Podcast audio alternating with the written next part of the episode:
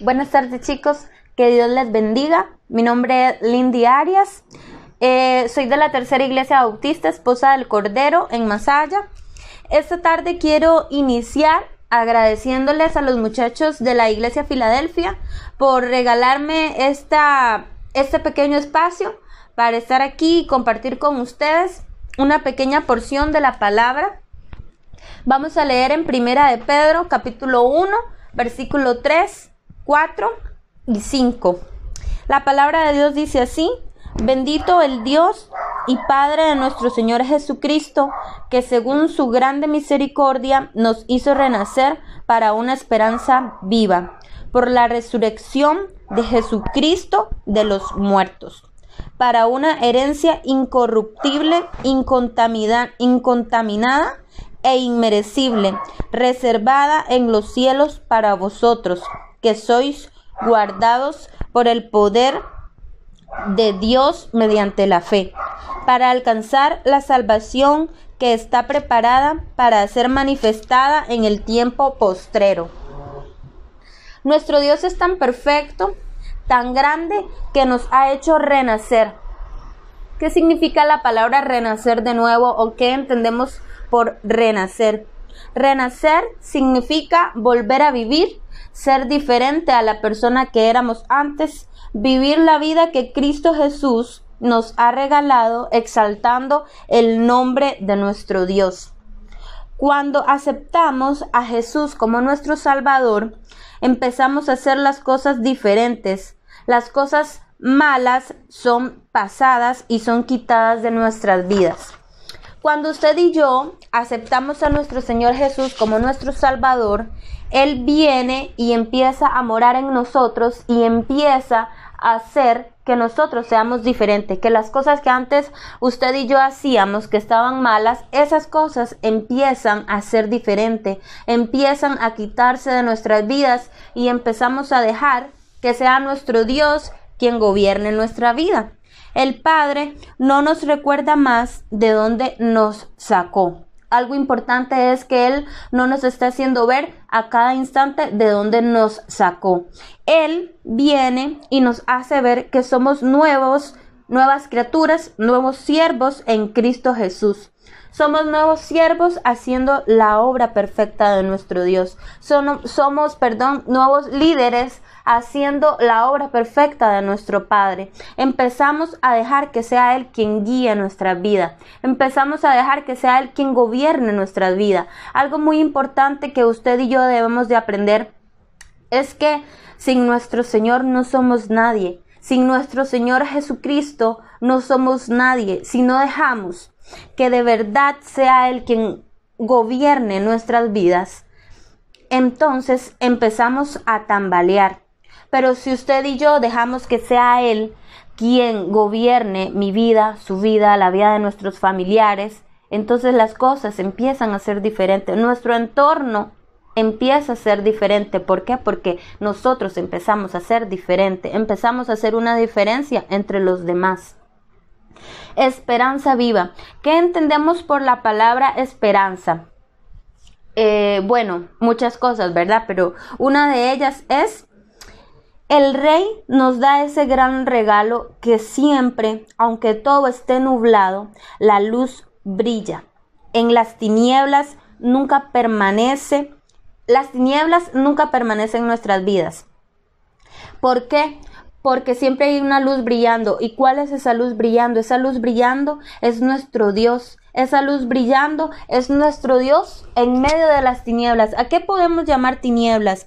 Bueno, a los problemas, a las dificultades que pasamos en nuestros hogares, en, con nuestras familias, los que están casados con sus esposos, sus esposas, los que tienen hijos con sus hijos, eh, muchas cosas que afectan nuestra vida muchas cosas en lo secular que aceptan, afecta, perdón, nuestro hogar.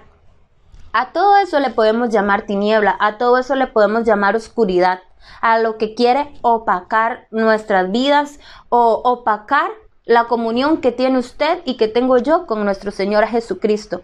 Pero la palabra de Dios nos dice y nos da una esperanza de que aunque usted y yo todo lo veamos gris, aún en medio de eso está una luz brillando al final. Aún en medio de las dificultades y adversidades hay una luz al final del camino.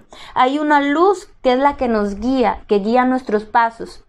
Es importante también eh, ir caminando con pasos lentos, pero firmes. Con pasos lentos, pero firmes. ¿Por qué? Porque recordemos que hay alguien que va delante de nosotros. Entonces, ese que va delante de nosotros es un Dios que nos ama. Herencia. La palabra herencia. Estas palabras que le estoy mencionando son palabras que quise resaltar de estos versículos que leímos, ¿verdad? La palabra herencia, hay una herencia que el Padre nos da, es permanente. El renacer de nuevo es permanente en Cristo Jesús. No es que hoy, hoy estamos renaciendo y ya mañana no. No, siempre. La palabra renacer siempre va a quedar marcada en nuestras vidas. ¿Por qué? Porque lo que Dios hace es permanente. Lo que Dios hace tiene un antes y tiene un después. Entonces, antes éramos así, pero ahora somos diferentes. ¿Por qué? Porque la palabra de Dios permanece y permanece para siempre. Porque si usted y yo estamos siendo nuevas criaturas, es porque es la gracia y la misericordia de Dios en nosotros, en usted, en mí, en cada joven que está viendo este video, en cada mujer, cada joven, cada adolescente es porque Dios tiene misericordia de usted y de mí y es porque Él pone gracia en nuestras vidas. Entonces, la herencia que Él nos da es permanente. La herencia que Él entrega a nuestras vidas es permanente. Algo importante es que nunca duerme el que nos guarda. Nunca duerme el que nos cuida, el que ve desde lo alto. Nunca duerme el Dios de los cielos que está al pendiente de nosotros. Nunca descansa ese Padre que está al pendiente de nosotros, sus hijos. Porque algo que también queda muy claro en este pequeño pasaje, país, pa, perdón, en este pequeño lectura de la Biblia, perdón, eh, es que Dios nunca descansa. Nuestro Padre siempre está al pendiente que qué necesita su hijo o su hija. Él siempre está al pendiente de lo que necesitamos. Él nunca descansa. ¿Por qué? Porque algo que Él ha prometido es cuidarnos. Algo que Él ha prometido es guardarnos. Entonces, algo de lo que tenemos que estar seguros usted y yo es que Él nunca está durmiendo. Aún en cada problema y dificultad, Él está ahí al pendiente. Él está viendo desde lo alto lo que usted y yo estamos pasando. No dejemos que nuestra fe se venga abajo. No dejemos que los malos pensamientos nos dominen y nos hagan pensar que no somos merecedores de tener un Padre. Eh, muchas veces se nos vienen a nuestros pensamientos pensamientos de desánimo, de será verdad que Dios verdaderamente me ama, será verdad que Jesús es mi amigo, siendo yo em, inmerecible de estas cosas. Entonces no dejemos que nuestra fe se venga abajo por estos pensamientos. La fe la ponemos a prueba cada día, a, cada día em, de nuestro vivir, de nuestro andar. Nuestra fe es la que mueve la mano de nuestro Señor Jesucristo. La fe, hay un versículo que dice que sin fe es imposible agradar a Dios. Entonces, si usted y yo tenemos tan solo un poquitito de fe, entonces nuestro andar, nuestro día a día va a ser diferente.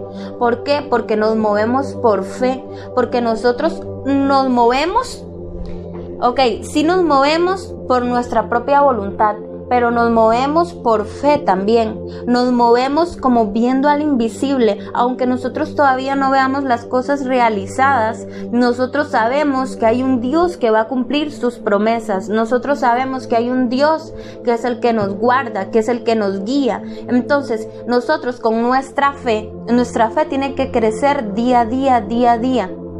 ¿Por qué? Porque la fe es la que nos permanece, nos hace permanecer firmes en la obra de nuestro Señor Jesucristo. Y ya para ir terminando, eh, quiero que no se nos olvide que hay alguien que sí nos ama, que sí se interesa por nosotros. Hay alguien en los cielos que verdaderamente nos guarda en el hueco de su mano y ese es nuestro Padre, ese es nuestro Dios y nuestro Señor Jesucristo. Eh, que sea Dios guardando sus vidas, que sea Dios tomando el control de sus corazones y de sus pensamientos. Que Dios los bendiga y buenas tardes.